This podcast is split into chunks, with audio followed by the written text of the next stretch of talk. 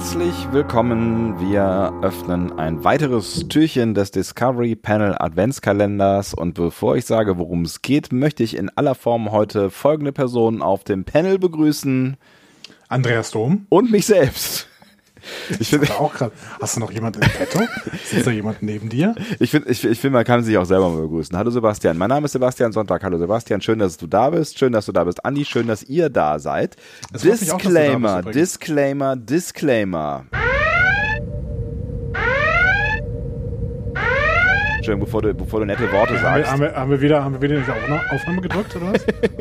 Bevor du nette Worte sagst, äh, möchte ich an dieser Stelle äh, kurz warnende Sprüche ähm, äh, herausgeben.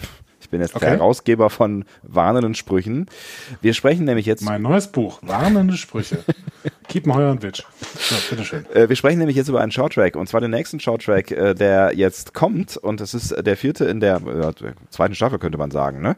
Ähm, wenn man die in Staffeln rechnen wollen würde und heißt The Girl Who Made the Stars. Wenn ihr nichts darüber hören wollt, wäre jetzt der richtige Zeitpunkt abzuschalten. Es ist ein bisschen tragisch, weil ihr werdet viel Spaß, Freude und vielleicht auch ein bisschen Schokolade verpassen. Aber ähm, ich kann es verstehen, wenn ihr das Ding noch nicht gucken konntet und äh, erstmal gucken wollt, dann äh, spart euch diese Folge auf für schlechte Zeiten. Das hast du sehr schön gesagt, Sebastian. Danke, Andreas. Danke. Ich habe gerade etwas rausgefunden, was mich sehr stolz macht. Oh, dann lass mich mit stolz sein, wenn es geht. Ich wollte jetzt, also wir, ich, ich wollte jetzt gleich über äh, Brandon Schultz sprechen. Das ist der Autor ähm, des Shorttracks, den wir gleich besprechen werden. Aber der hat auch schon eine Episode geschrieben Ach, namens Perpetual Infinity. Staffel 2, Episode 11, Discovery. So, und jetzt würde ich gerne wissen, ob das bei dir auch so ist. Aber wenn ich das bei mir bei Google eingebe, dann erscheint auf der rechten Seite Perpetual Infinity Fernsehepisode und dazu erscheint unser Folgenbild. Infinity. Nur das oder auch Star Trek oder Discovery? Nee, nur Perpetual Infinity. Tatsächlich. Bei mir auch. Das ist schön, oder? Was ist das denn? Das Wir ja sind relevant. Wir Aus sind relevant. sind wir relevant. Geil. Google, äh, irgendein, irgendein cooler Crawler von Google ist über unser Bild gestolpert und hält's für, hält's für mega. Toll, wir haben die Anerkennung von einem Bot. Ja, also die Bots lieben uns, Leute. Die Bots lieben uns, Freunde. Müsst euch nur anschließen. Der Lieblingspodcast von allen Google-Bots. Geht das auch mit anderen Ich weiß äh, nicht. Folgen? Ach so. Was haben wir denn noch? So, ähm, if memory serves. Nee, dann nicht. hm.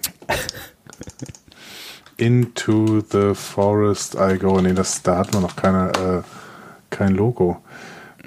Ja, aber das war, das war ja eh die. Zeit. Ich meine, das, das sind, das sind die Bilder von der, von der Webseite, ne? Oder ähm, wir haben, wir haben es Ja. ein bisschen instringent gemacht. Wir haben ja zw zwischenzeitlich auch ähm, die diese Episodenbilder für äh, als Podcast-Logo-Bild benutzt. Aber das ist wahrscheinlich nichts, was dem Google-Crawler äh, über den Weg läuft. Wahrscheinlich sind das die Webseitenbilder, die er findet, ne? Ja, wahrscheinlich. Aber Ja. Ist das nicht, ist das nicht toll? Was- was passiert denn, wenn man draufdrückt? Sweet Sorrow. Discoverypanel.de. Toll. Hammer. Bilder sind in der Regel urheberrechtlich geschützt. Ich glaube, es ist eher eine Warnung an uns, ne? Also ich habe jetzt gerade mal ähm, alle offen. Alle Alle was? Schatten, äh, so. alle, ähm, alle Episoden und das ist tatsächlich nur bei Pet- Petrol Infinity der Fall. Sehr witzig. Ähm, aber immerhin. Aber immerhin. Diese Folge ist relevant für Google. Ja, es ist das nicht, ist das nicht super. Eigentlich kann jetzt nichts mehr schief gehen. Meiner treu. Wir könnten an dieser Stelle vielleicht sogar den Podcast abbrechen, weil ich glaube, besser wird's nicht. Besser wird's definitiv nicht. Wir sind relevant.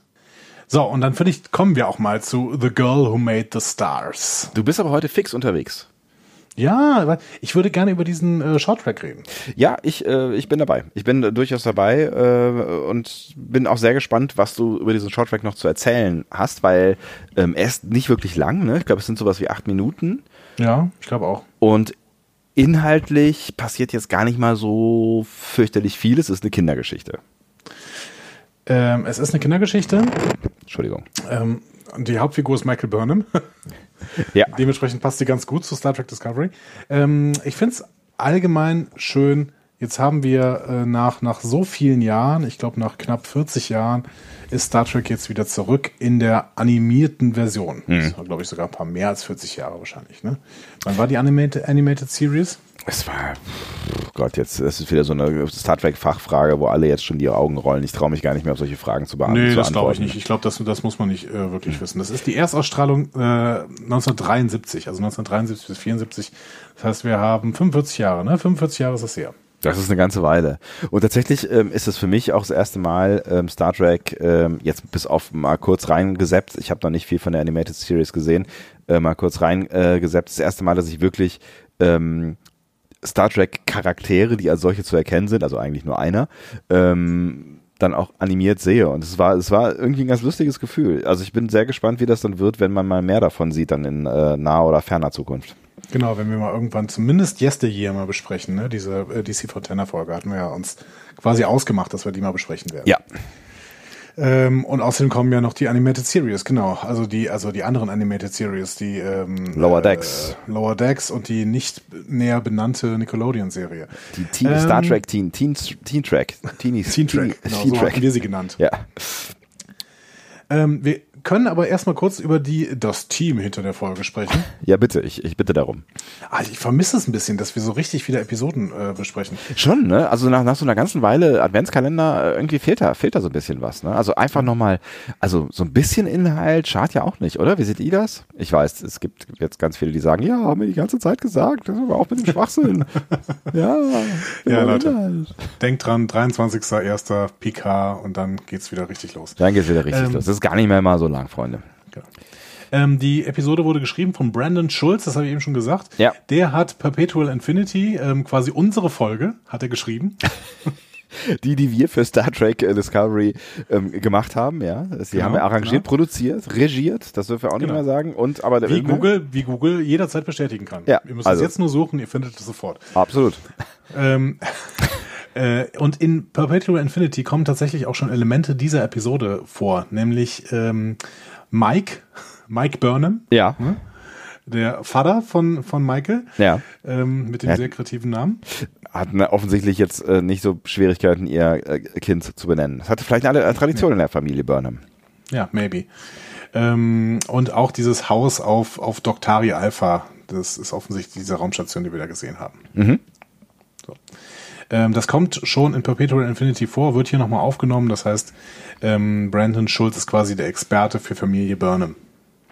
Wenn du das so sagen möchtest, auch wenn wir noch nicht so richtig viel von Familie Burnham gesehen haben, aber naja, gut, bitte. Ja. Ich will das jetzt einfach so sagen. Ne? Ja, mich doch einfach. wenn du das so sagen möchtest, dann kannst du das so sagen. Das ist ein freies Panel hier, hier kann jeder sagen, was er will. Ähm, die Regie hat aber jemand geführt, den auch du kennst. Ähm, die Forrest Kelly. Nein, es war Nicht, nicht schlecht, okay, der geht an dich. es war äh, Olatunde Osunsami. Ja, gut. Ähm, den kennst du auch? Den ne? kenne ich auch, unser kleiner äh, Star Trek-Nerd. Einer von Genau. den in, äh, im Team, hinter dem, Te- hinter dem Team. Genau, der ist der Regiechef von Discovery, äh, hat unseren Lieblings-Shorttrack so weit gemacht, äh, Calypso, zumindest der Lieblings-Shorttrack aus der ersten Staffel. Wir haben ja jetzt noch kein Fazit über die zweite Staffel Shorttracks gezogen. Ist ja auch noch nicht vorbei. Exakt. Ähm, und mittlerweile hat er fünf Folgen Discovery gemacht, unter anderem die letzten beiden. Such Sweet Sorrow 1 und 2. Ja, ob das jetzt ein Aushängeschild ist, das äh, lassen wir mal äh, im All stehen. Wenn du die ganzen DVDs gesehen hast, dann wirst du äh, die äh, Entstehungsgeschichte von Such Sweet Sorrow in mehr als einer Stunde gespiegelt bekommen und dann kannst du auch verstehen, warum diese Folgen nicht besonders gelungen waren. Ich bin sehr gespannt. Ich habe es tatsächlich immer noch. Ihr werdet euch wahrscheinlich vielleicht möglicherweise auch zum Teil, irgendwer hat sich, also einer von euch hat sich sicher gefragt, warum denn nicht endlich mal die DVD-Besprechung kommt. Ich habe es noch nicht geschafft. Ich habe es einfach, äh, Weihnachten, Stress, äh, Adventskalender, äh, ihr wisst schon, dieses ganze, Der Adventskalender ist doch kein Stress, das ist reine Freude. das stimmt allerdings. Also Ja. die meiste Zeit. Nun gut. Nun gut. Wollen wir uns doch mal dem widmen, was Olatunde und Susanmi und Brandon Schulz uns hier äh, kreieren. Sehr wohl. sagen. Jetzt, jetzt müssen wir, das, kannst du, kannst du, weißt du noch genau, wer war das? Felo, der uns und den Unterschied zwischen animiert und gezeichnet und und so Ja, das weiter? hat uns Felo erklärt, genau. Ja, habe ich vergessen. Das ist auf jeden Fall ein animierter Shorttrack. Animiert ist er, weil er mit dem Computer gemacht wurde. Ich glaube, animiert kann man immer sagen. Animiert kann man immer sagen, okay. Aber er wurde mit dem Computer es gibt, gemacht, glaube ich, auch oder? gezeichnete Animationen. Ist doch egal. Wir, wir haben keine Ahnung. Warum musst du feststellen, dass wir keine Ahnung haben und dann müssen wir doch drüber reden? Ich, also das, das bringt uns nur wieder, das bringt uns nur wieder in äh, Teufels Küche, möchte ich sagen. In, in, in Nilix Küche. Ja. In Nilix ähm, Küche, genau. Das bringt uns in Nilix Küche, deswegen lassen wir das an dieser Stelle. Aber du hast, du hast völlig recht. Es ist ein animier, also irgendwie, also es ist ein, ja. Es ist ein animierter Shorttrack. Äh, und ähm, wir kommen auch sofort in einen etwas seltsamen Uncanny Valley-Effekt, ähm, aber dazu später mehr. Ähm, denn als allererstes sehen wir die junge Michael Burnham. Mhm. Die wird äh, einerseits von Kyrie, Alpen, Kyrie McAlpin gesprochen und äh, sie wird vor allen Dingen von einem Gewitter im Weltraum geweckt. Ähm, das nämlich auf, äh, rund um diese Station Dr. Alpha ähm, tobt. Ja. Und ich brauche jetzt dringend einen Astronomen, der mir das Phänomen erklärt. Wie kann denn im Weltraum ein Gewitter sein? Hm? Tja.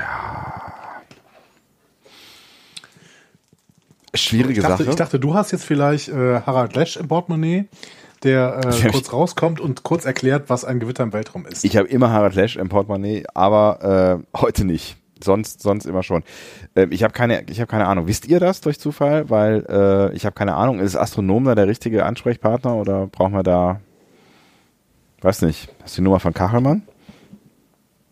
Von Kachelmann? Nee. Wer kennt sich mit Wetter aus? Hat keine Nummer von Kachelmann. Ich möchte auch keine Nummer von Kachelmann haben. Das ist eigentlich, das ist eigentlich ein netter Kerl. Okay. Ja. Das versteckt er aber ganz gut. Ja, er hat, er hat halt viel Scheiß erlebt. Ich glaube, da, da ne, kann, man, kann man schon mal zynisch werden, aber eigentlich ist, es, ist das ein netter Kerl. Echt? Ich finde ihn sehr anstrengend. naja, Wie gut. dem auch sei, ja. Ähm, ich habe keine Ahnung, aber es ist, es ist, es ist ja eh ähm, eigentlich, ja, es ist schon, schon irgendwie ein Märchen, ne? Vielleicht ist das ist das auch äh, okay, wenn es da Gewitter im Weltraum gibt in so einem Märchen, weil alles, was danach kommt, ist jetzt, ja, okay, ist ein Traum, aber. Ja, aber, aber ja. das, aber das war genau das, ja. was äh, der Vater Michael erzählt, ist ja das Märchen. Ja, ja, ich weiß. Aber eigentlich sollte das jetzt die Realität, wie auch immer. Sie ruft auf jeden Fall nach ihrem Vater, nach. Mike Burnham. Ja. Der wird, ähm, genau wie in der Serie äh, gespielt, wird er hier gesprochen von Kenrick Green. Mhm. Ähm, und das ist ja äh, abermals schön, denn Kenrick Green ist der Ehemann von Soniqua Martin Green. Mhm. Ne? Nur noch mal zur Erinnerung. Und ich finde, dieser äh, Charakter ist der einzige, der diesem Uncanny Valley-Effekt so ein bisschen unterliegt, finde ich. Erkläre dich. Ich dachte, du könntest ihn jetzt besser erklären. Ähm, das ist äh, dieses äh, Phänomen, dass Roboter irgendwie nicht wie Menschen aussehen. Ach so. Hm was ich habe ich hab auch drüber nachgedacht, ähm, dass, dass, dass, also bei ihm ist es mir auch irgendwie auch aufgefallen, dass es, dass es nicht so geschmeidig wirkt, ne? Ja, weil er aber auch wirklich noch, bei ihm wird versucht, es möglichst menschengenau zu machen. Ja, so, findest zu malen. Ja, die anderen sind, die anderen sind größere Comic-Charaktere, finde ich. Also ich finde, bei ihm ist es wirklich. Ähm ja, ich glaube, ja, ich weiß, was du meinst. Ich glaube, das könnte das Problem sein. Ja, du hast, du hast schon recht. Die anderen sind, äh, also äh, Michael sowieso, ne, die, die sieht ja äh, doch eher, ja, fast so ein bisschen Anime-Style-mäßig aus mit den riesigen Augen und so, ne. Ähm, ja, und die anderen sind auch so ein bisschen, so ein bisschen Disney, vielleicht. Also wenn, wenn ihr mal wissen wollt, was der Uncanny Valley-Effekt ist, dann guckt euch mal der Polar Express an. Stimmt, ja. Bei dem Film sieht man es, glaube ich, am deutlichsten. Ja. Die haben wirklich versucht, da sehr, sehr schön drum zu animieren, aber du äh, empfindest keinen dieser Charaktere, obwohl sie von Schauspielern gespielt worden sind, die dann nachher erst animiert worden sind, äh, empfindest keinen dieser Charaktere als wirklich äh, wirklich. Wirklich, wirklich. Also wirklich, ja. wirklich, ja. Aber auch nicht, also, ne, ich meine, auch nicht als, also es ist, es ist irgendwie so zwischendrin und ich finde, das ist irgendwie ein Problem. Also wenn irgendwas gezeichnet ist und es ist toll, ähm, dann ist es ja wurscht, ob es aussieht wie ein Mensch oder nah rankommt oder nicht. So, ne? Ja, Aber wenn du so, so, wenn es so in between ist, ähm, dann, dann fängt es irgendwie komischerweise an zu stören. Genau. Ja, genau. und das hat mich bei ihm auch tatsächlich so ein bisschen gestört, ähm, aber da man ihn jetzt auch nicht so fürchterlich sie so oft sieht, ist es auch, ja, vielleicht auch egal in dem Fall. Aber das, was du gerade, dieses Zwischending, was du gerade beschrieben hast, hm. ähm, ist genau das, was mit Uncanny Valley, glaube ich, gemeint ist. Hm. Also ähm, äh, du hast irgendwelche ähm, Industrieroboter, humanoiden Roboter, ich sehe hier gerade so eine Grafik, ähm, die vertraut wirken. Ja äh, obwohl sie noch nicht besonders menschenähnlich sind. Und erst in dem Moment, wo es in Richtung Mensch, so richtig in Richtung Mensch geht, hat man so einen so einen Downer. Mhm. Ähm, genau, und da äh, sind jetzt auch verschiedene Kreaturen eingeordnet. Also ein Leichnam zum Beispiel wäre in diesem Uncanny Valley oder, oder ein Zombie. Aha, okay. Die wären äh, in diesem Uncanny Valley. Und ähm, der gesunde Mensch ist natürlich hinter diesem Tal. Ich verstehe, ja. Ja, es ist, es ist, es ist irgendwie ganz spannend, das psychologisch irgendwie zu ergründen, woran das liegt, dass, dass das dann irgendwie, dass es stört, dass es hakt, dass es irgendwie nicht, nicht organisch wirkt, obwohl eine komplette Kunstfigur dann organischer wirkt als etwas, was näher ist an dem, was es sein soll. Ist ja eigentlich, ist ja eigentlich äh, absurd, ne? Ja, vielleicht weil es so nah an uns dran ist. Hm. Nun gut. Äh, das Problem haben wir tatsächlich, finde ich, nur bei äh, Mike Burnham. Ja. Und äh, alles andere ist sehr comichaft gezeichnet und dementsprechend, ähm, ja, ja, finden wir uns da eben in einer Menschenähnlichkeit, aber eben nicht in diesem Uncanny Valley. Ja, aber ja, ich, ja, ich denke ja darüber nach, woran es liegt. Also mich hat zum Beispiel gestört, wie er gesprochen hat. Also wie er die Lippen dazu bewegt hat, zu dem, was gesagt wurde. Ich kann es nicht genau sagen. Hm. Das ist einfach irgendwie, irgendwie ist es strange. Auf hm. jeden Fall setzt sich Mike Burnham dann zu Michael Burnham, um ihr eine Geschichte zu erzählen, äh, die ihr helfen soll, keine Angst vor der Dunkelheit zu haben. Ja.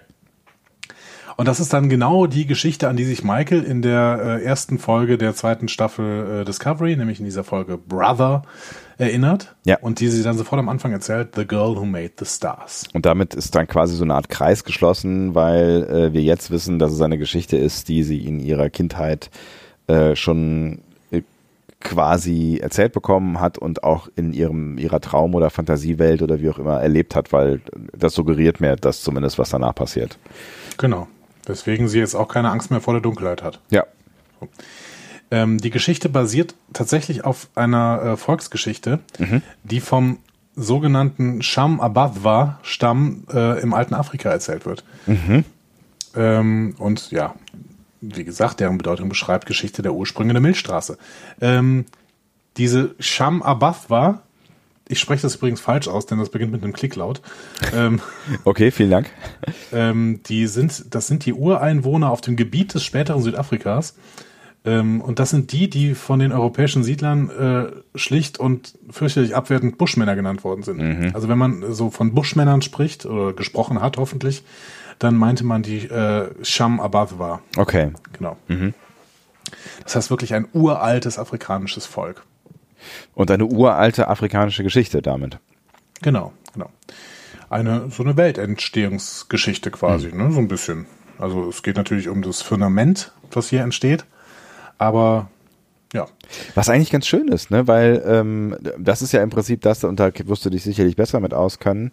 Ähm, das ist ja das, was Religion im Prinzip dann ganz viel geleistet hat, ne? dieses, dieses Welterklären so. Genau. Und das ist in anderen Kulturen dann offensichtlich auch mit Geschichten äh, passiert, was ich irgendwie, also klar, ne, Religion ist auch irgendwie eine Geschichte, ne? aber ähm, also ohne jetzt jemanden zu nahe treten zu wollen an der Stelle, ähm, aber das, das Nein, ist dann, aber das ist ja, das ist ja ne? absolut so, äh, absolut so. Ja, ich, ich, ich, glaube, Menschen, die wirklich sehr gläubig sind, die können sich vielleicht auf den Schlips getreten fühlen, wenn, wenn ich sage, irgendwie Religion ist eine Geschichte, um zu erklären, wie die Welt funktioniert oder um Menschen vor 2000 Jahren zu erklären, äh, wie die Welt funktioniert, weil mittlerweile bist ja, Ja, komm, aber wir, wir müssen jetzt nicht, also ja, wir nehmen auf religiöse Gefühle jederzeit Rücksicht und mhm. gerade ich als Theologe und ich finde auch dass äh, Glaubenswahrheiten auch einen Wert haben, aber trotzdem müssen wir nicht davon ausgehen, dass die Bibel von irgendwem, also gerade die das Alte Testament von irgendwem wörtlich ausgelegt wird. Ja. So Leute, das sind Geschichten, wie sich die Menschen die Welt erklärt haben und das Ja. ist auch okay so. Ähm, das hat das hat seinen Wert als Glaubensgeschichte, aber das hat eben keinen historischen Wert. Hm. Genau wie die hier nicht. Und irgendwie ist es doch schön und auch ein bisschen tröstlich zu sehen, dass, ähm, dass solche Geschichten sich dann irgendwie in ganz vielen Kulturen erzählt wurden. Ne? Dass, Ja. dass, was, dass man das halt, äh, dass, man sowas auch gesucht hat. Also dass man diese Erklärung gesucht hat und ähm, Wege gefunden hat, ähm, dann vielleicht auch Ängste zu nehmen vor dem, was man nicht erklären kann. Ja, ich finde das immer total, total spannend. Ähm, äh, ich nehme als, als schönstes Beispiel ist für mich immer äh, der Turmbau zu Babel, der steht auch in der äh, Bibel. Ne? Ähm, das war im Prinzip ja die Erklärung dieser äh, abrahamitischen Völker, äh, abrahamitischen Völker, wie denn die ganzen Sprachen entstanden sind. Ja, ja, ja. Hm? Was auch haben sich eine, getroffen und, und haben, wollten dann eben diesen Turm bauen und dann hat Gott sie bestraft, weil sie äh, äh, quasi ähm, ja, weil sie das nicht tun sollten, weil sie sich nicht irgendwie überschätzen sollten. Ne? Das war so eine menschliche Hybris und äh, wurden dann in alle Länder geschickt, äh, weil sie sich nicht mehr verstanden haben, quasi. Babylonische Sprachverwirrung. Was natürlich irgendwie auch ein bisschen absurd ist, äh, dass, dass es eine Gottesstrafe ist, dass wir unterschiedliche Sprachen sprechen am Ende, ne? Aber ähm, ja, Ja, aber für die Leute damals war das ein Problem. Ja, ja, klar. Und es ist eine Erklärung und ähm, Ja. sie funktioniert dann im Zweifel, ne? Ja, erstmal fu- funktioniert sie als Weltentstehungsmodell, genau. Ja. Ähm, ja, genau. Finde ich, ich finde diese, diese Sage auch sehr spannend, aber dazu können wir nachher noch mal ein bisschen, ähm, äh, darüber können wir nachher noch mal ein bisschen sprechen. Ich weiß nämlich nicht genau, ich habe diese Sage nirgendwo anders gefunden. Ob sie jetzt hier eins zu eins erzählt wird.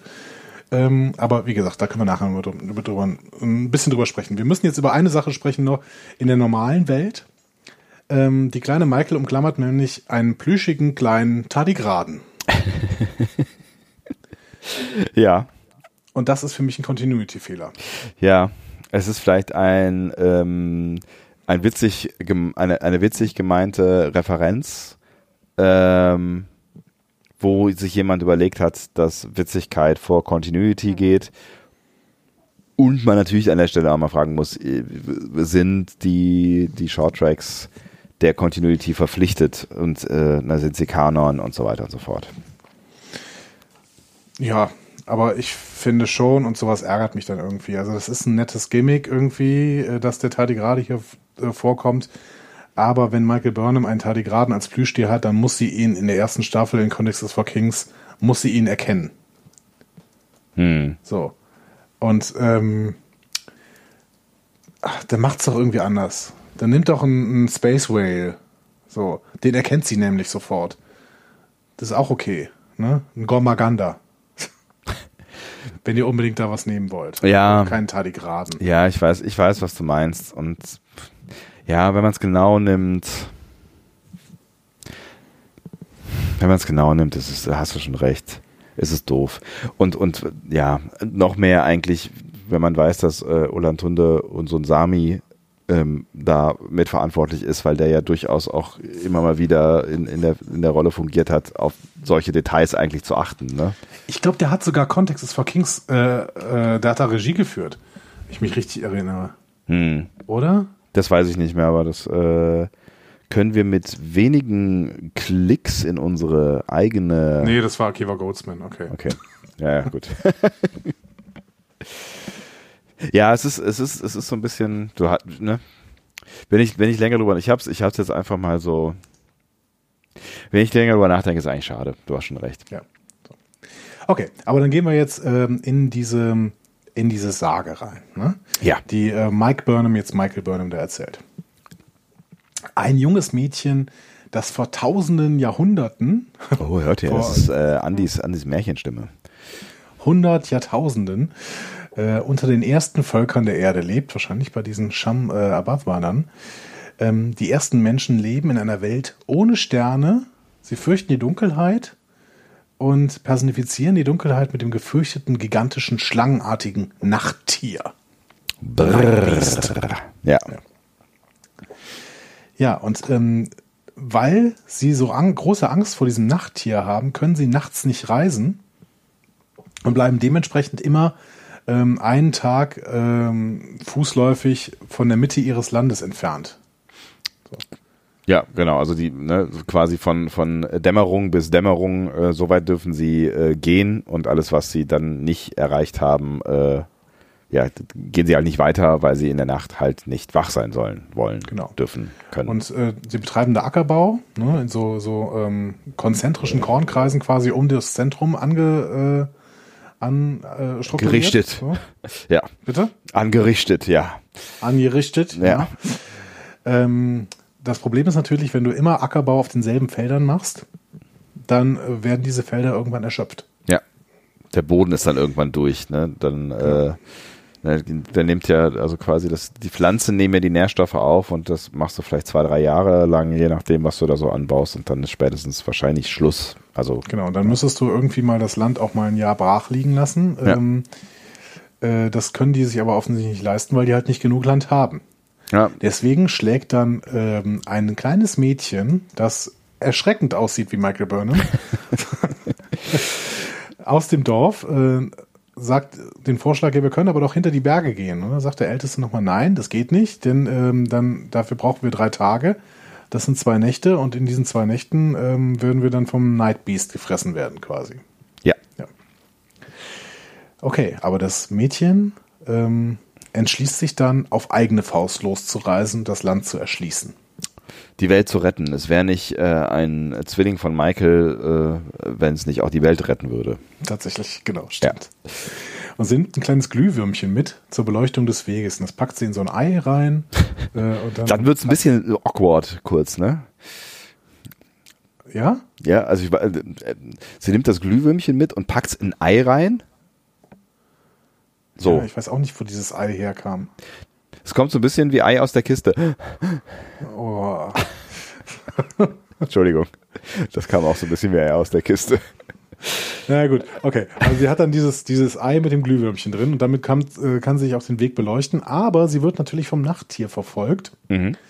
Äh, und ähm. Den es, erschreckt. den es tatsächlich, Ja? äh, ta- tatsächlich äh, gibt, ne? Da, ist- also da kann man ja schon mal kurz verwundert sein. Ne? Zuerst denkt man ja, die sind alle irgendwie total be- bedämmert, äh, belämmert, äh, was auch immer, äh, und haben Angst vor irgendeinem Quatsch. Aber nein, in dieser Sage gibt's dann wirklich dieses fiese, schlangenartige We Wesen äh, in real, ja.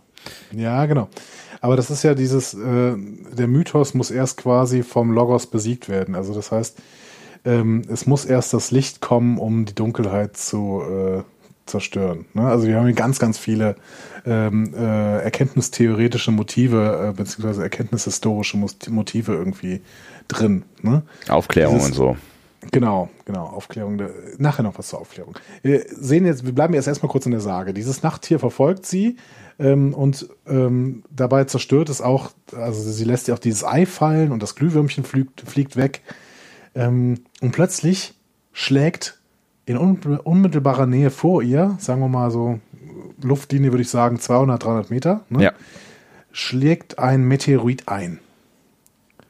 Und ähm, das kleine Mädchen besiegt die Angst und findet ähm, den abgestürzten Rahmen eines außerirdischen Raumschiffs in einer Höhle Mhm. und so eine seltsame, leuchtend tentakliges außerirdischen Dings. Man weiß es nicht, ja. Und sie stellt fest, dass sie keine Angst davor hat. Das sagt sie dann nochmal. Hier habe ich kurz gedacht, ist das das eigentliche Konzept des Roten Engels gewesen? Ja, ich musste auch kurz für den roten Engel nachdenken. Ne? Irgendwie, ich weiß auch nicht genau warum, aber es gibt so, so, so, so eine gefühlte Verwandtschaft, so, ne? Ja, auch wegen diesen Tentakeln, ne, die so an der Seite so äh, hoch und runter schwappen. Ja. Und dann dann habe ich gedacht, vielleicht soll das auch Redcon sein, dass Michael keine Angst vor dem roten Engel hatte, weil sie sich an diese Geschichte erinnert hat, wo ja das Wesen da war, was so ähnlich aussah wie der rote Engel. Aber wenn das Redcon gewesen wäre, dann wäre der Gomaganda doppelt doof. Nicht der Gomaganda, das ist der Tardigrade. Der Tardigrade, Ja. genau, der kein, kein Gomaganda war. Schade. Ja. Ja, genau, aber ähm, wenn man es wenn man's, äh, denen zugute halten möchte, dann ist es Redcon. Ja, ist auf jeden Fall ein schöner Gedanke. Diese Außerirdische oder diese Außerirdische gewährt ihr dann die Gabe, einen Blick auf die Galaxie um sie herum zu wer äh, werfen, ähm, die darauf wartet, erkundet zu werden. Äh, und ähm, sie soll dann natürlich die anderen davon zu überzeugen, keine Angst mehr zu haben. Und deswegen gibt die Außerirdische ihr einen Korb voller Lichter. Und nachts kehrt sie dann zu ihren Leuten zurück, öffnet den Korb und wirbelt Sterne in den Nachthimmel. Und da haben wir es dann The Girl Who Made the Stars. Ist natürlich rein rechtlich die Frage, ob sie jetzt wirklich die Sterne gemacht hat ähm, oder ob das nicht, äh, nicht dieses außerirdische Ding war, was die Sterne immer mitgebracht ja. hat. Ne? The Girl Who Opened the äh, Box von Lichter to uh, Made the Stars. Ja. Whatever.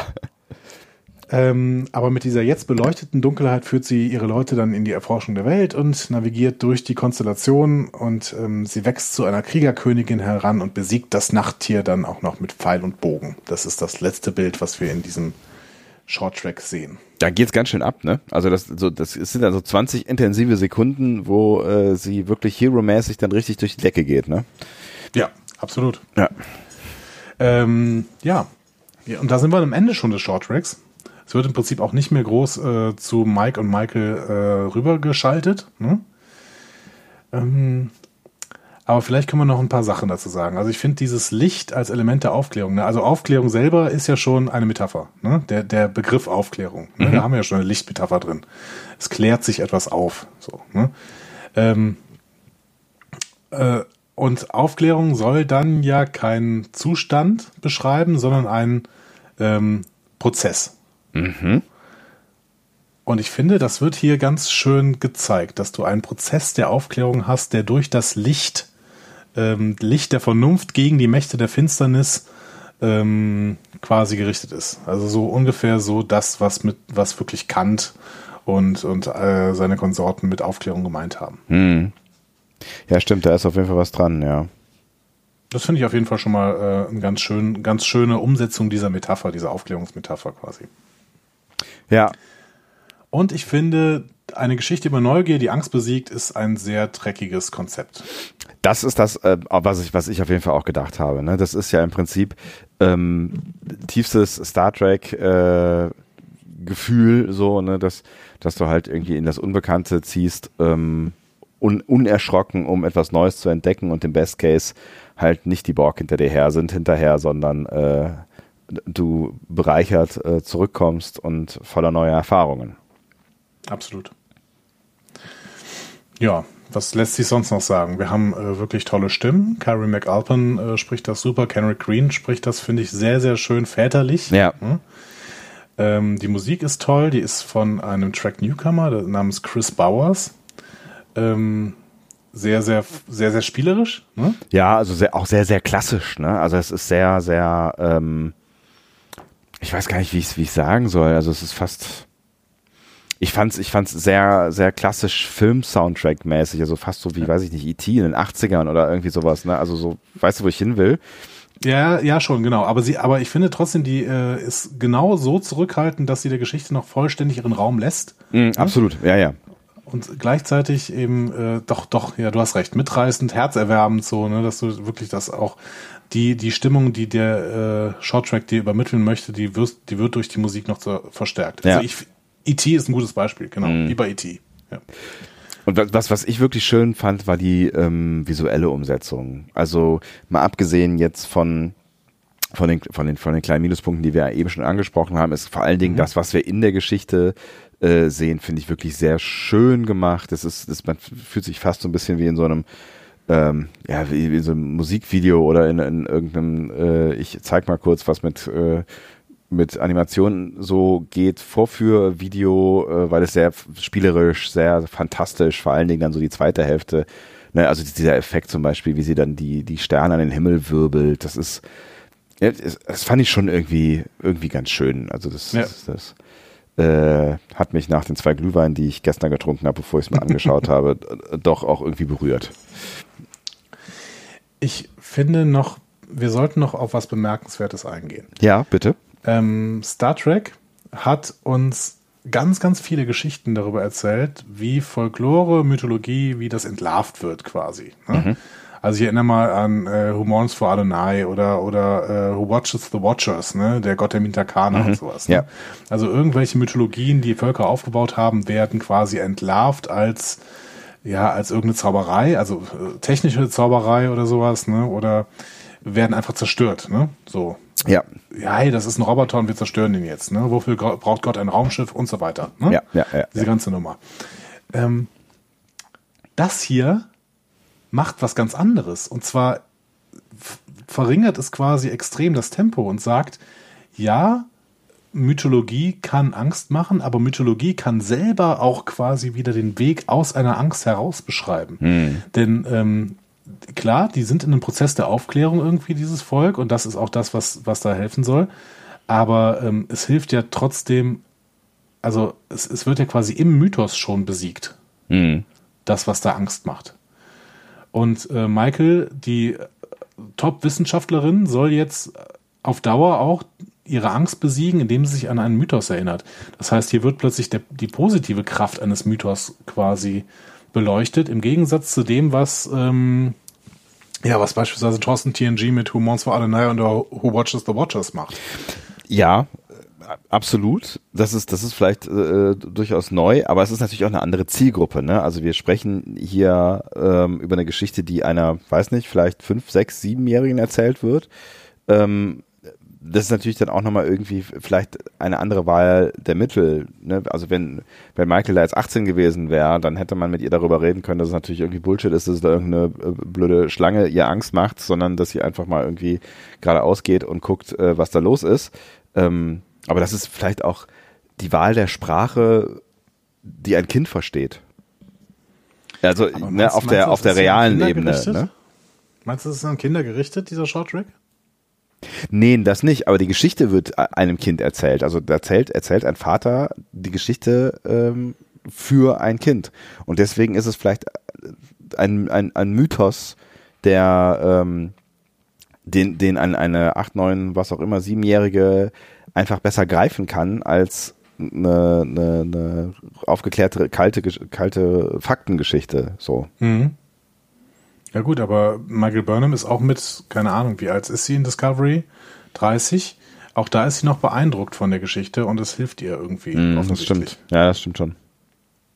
Ja, und ich meine, du warst ja auch jetzt auf der quasi auf der Ebene in der Geschichte und ähm, klar, da kann man natürlich auch irgendwie sagen, in dem, dem wenn wir innerhalb dieser Geschichte bleiben, dann ähm, hat es auch diesem Volk geholfen, also ein Mythos hat diesem Volk geholfen, ähm, sich quasi aufklärerisch weiterzuentwickeln. Genau. Also wir haben hier noch nicht irgendwie äh, de, de, den Wechsel der Weltbilder. Ich weiß nicht, wessen Handy das gerade ist hier wieder. Ich weiß auch nicht. Ähm, wir haben nicht den Wechsel der Weltbilder irgendwie vom Mythischen zum Logischen so oder äh, vom, vom Mythos zum Logos halt zum Wort oder sowas, sondern wir haben hier vom Mythos, äh, also wir haben hier Aufklärung innerhalb eines mythologischen Weltbilds. Mhm. Genau. So. Und das finde ich bemerkenswert, weil Star Trek so eigentlich nicht ist.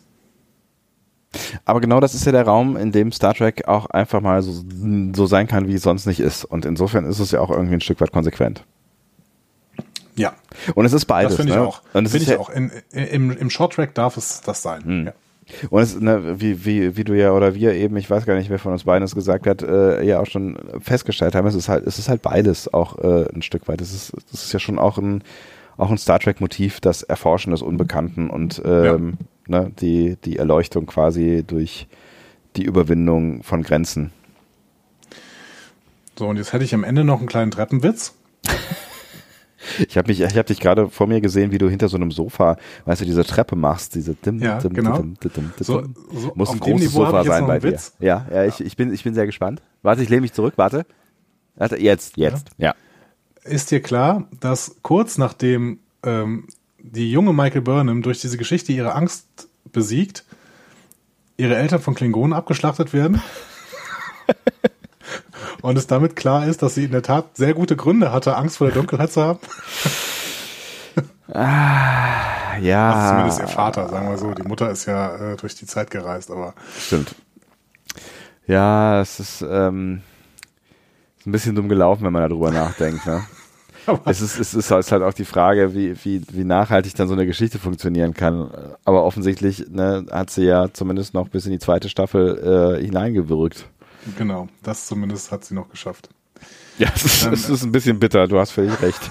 vergessen, vergessen wir einfach diesen Gedanken wieder. Vielleicht, vielleicht ist das besser. Aber es ist, es, es genau, behalten wir doch einfach dieses Gefühl äh, fest, was diese Geschichte irgendwie ein Stück weit vermittelt hat. Ich finde, es war jetzt kein, kein, kein, kein großer, kein, kein ganz aufregender, kein bombastischer Shorttrack, aber er hat irgendwie eine, eine warme, eine, eine schöne Stimmung verbreitet. Und ja. das, ähm, das fand ich sehr schön. Also das habe ich sehr gemocht beim, beim Gucken. Vielleicht waren es auch die zwei Glühwein. Nee, aber das geht mir genauso und ich hatte keine zwei Glühwein. Also ich hatte wirklich das Gefühl, ähm, ja, genau. Das ist ein, ein, eine schöne, kleine, warme Geschichte. Ähm, es ist, finde ich, relativ schwierig, das mit irgendwas anderem zu vergleichen. Voll. Ähm, also ich bin so ein bisschen, bisschen gespannt darauf, ähm, ob ob man, und ich glaube nicht, aber äh, ob man dann einen Vergleich ziehen kann, wenn wir über den nächsten Shorttrack sprechen, der ja auch animiert sein wird. Ne? Ich, ja. glaub, äh, ich, ich, glaube, das, das wird wahrscheinlich was ganz anderes sein, aber äh, das, das wäre dann quasi jetzt neben der Animated Series das, was da am ehesten äh, rankäme und damit vielleicht am vergleichbarsten wäre. Tatsächlich. Ja. ja, wir werden sehen, äh, ob wir da den Vergleich ziehen werden oder nicht. Ja. Ähm, ihr werdet das erfahren, wenn ihr denn äh, Lust habt, den zweiten Shorttrack auch noch von uns besprechen, äh, besprochen zu hören. Von uns besprochen zu hören. Ja, funktioniert. Ja, ja, ja, das ist ja doch. Nein, alles korrekt hier. Ja. Und ich hoffe, dass euch das jetzt gefallen hat, hier ähm, nochmal so eine richtige Folgenbesprechung mitten im Adventskalender zu haben. Richtig Inhalt, Fakten, Fakten, Fakten mit, mit, mit Namen und solchen Dingen die wir aussprechen können zum Teil. Mir hat es auf jeden Fall tatsächlich, und das ist, glaube ich, auch das, was ähm, CBS mit diesen Dingern will, mir hat es noch mehr Lust gemacht auf die neuen Serien. Und ich, ich, ich gerate ja immer mehr auch ins Schwärmen äh, über das, was denn Lower Decks sich vornimmt. Ich finde das ein ganz tolles Vorhaben, dieses ja. Second Contact Ding. Da sind wir jetzt, glaube ich, in den letzten, ähm, in den letzten Wochen immer wieder draufgekommen, ja. dass das wirklich ein coole, cooles Konzept ist. Natürlich hängt es immer noch davon ab, wie das umsetzen. Aber ähm, ich freue mich darauf. Ich freue mich wirklich darauf. Ja. ja. Äh, wir, wir, wir hatten ja da auch in dem, wann war denn das, vorletzten oder vorverletzten Adventskalender natürlich in, noch die, äh, die Ideen, ähm, wie wir Star Trek-Serien gestalten würden. Übrigens hatte das, ähm, das Schiff von äh, Cassidy einen Namen. Äh, er steht auf Twitter, falls äh, dich interessiert. Das aber nur nebenbei. Ähm, Schön. Ja. Äh, also ich, ich, könnte mir auch so eine so eine Second Content äh, Content Contact Serie auch gut in real vorstellen und in Ernst. Lower Decks wird ja äh, aller Voraussicht nach ähm, doch eher was Amüsantes. Aber ich finde, das hat, ne, warten wir mal ab, was passiert, aber ich glaube, das hätte auch Potenzial ähm, für eine richtige Serie. Aber Star Trek-Serien haben wir ja eigentlich jetzt erstmal genug. Obwohl, kann man jemals genug Star Trek-Serien okay, haben? Wollte ich gerade fragen, kann man jemals genug Star Trek-Serien haben? Ich bin mir nicht ganz sicher. Äh, das Schiff von Cassidy Yates ist die äh, Shosa, SS Shosa. So, können wir das auch noch äh, nachliefern. Ja. Danke, ich Twitter. Nicht, warum wir das beim letzten Mal nicht rausgefunden haben. Ich habe keine Ahnung. Nun gut. Ähm, Sebastian, das war sehr schön. Das, das finde ich auch. Gemacht. Ja, Dito. Und äh, ich freue mich mindestens genauso darauf, dass wir morgen wieder ein gemeinsames Adventskalender-Türchen öffnen werden auf dem Erfolgsformat Discovery Panel, euer Lieblingspodcast. Schaltet morgen wieder ein. Tschüss. Tschüss.